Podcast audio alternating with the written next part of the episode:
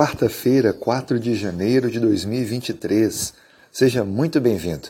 Esse é um podcast com comentários da lição. A cada três meses temos um guia de estudos e nós procuramos refletir sobre lições da Bíblia. Nesse primeiro trimestre do ano, o tema geral é Administradores Fiéis, à espera do Mestre. A nossa reflexão de hoje, na lição 1, Responsabilidades dos membros da família de Deus. É muito bom ter aqui a sua audiência. Que Deus possa abençoar a sua vida. Vamos então para a nossa reflexão.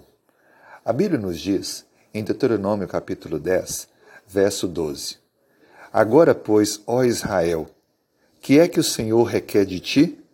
Não é que temas o Senhor teu Deus e andes em todos os seus caminhos ames e sirvas ao Senhor teu Deus de todo o teu coração, de toda a tua alma, para guardares os mandamentos do Senhor e os seus estatutos que hoje te ordeno para o teu bem? Como eu posso demonstrar que amo a Deus de todo o coração? A Bíblia repete em vários lugares, como acabamos de ler, também em Mateus 22, Deuteronômio 6, 1 João 5. Amar ao Deus de todo o coração é colocá-lo em primeiro lugar e obedecer aos seus mandamentos. Não há temor a Deus e amor sem um relacionamento de obediência e fidelidade.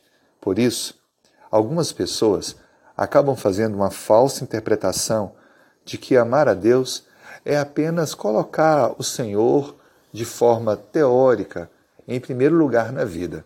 Contudo, a Bíblia é bem clara em apresentar que amar a Deus de todo o coração é obedecer o Senhor. Uma ilustração clara disso foi a parábola da construção da casa sobre a rocha e sobre a areia.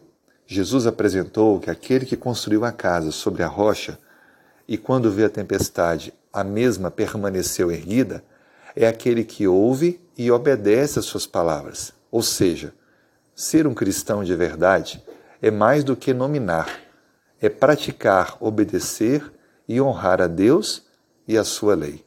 Assim sendo, entenda que vida cristã sem obediência à lei é uma falsa vida cristã. Se você deseja, portanto, ter Deus em sua vida em primeiro lugar e amá-lo de todo o coração, obedeça ao Senhor, estabeleça planos para que a sua vida esteja cada vez mais coerente com a palavra e a lei do Senhor e a felicidade, a paz, as bênçãos e a prosperidade inundarão a sua vida. Essas são as nossas responsabilidades como membros da família de Deus. Amá-lo de todo o coração, obedecendo sua lei. Lembre que essa obediência é resultado da entrega do coração e da vida a Cristo, porque é através do Espírito Santo em nós que essa obediência é efetuada. Vamos orar? Senhor, muito obrigado, porque a tua palavra é clara. Muito obrigado, porque nós podemos chamar de todo o coração, lhe colocando em primeiro lugar, e o fazemos isso.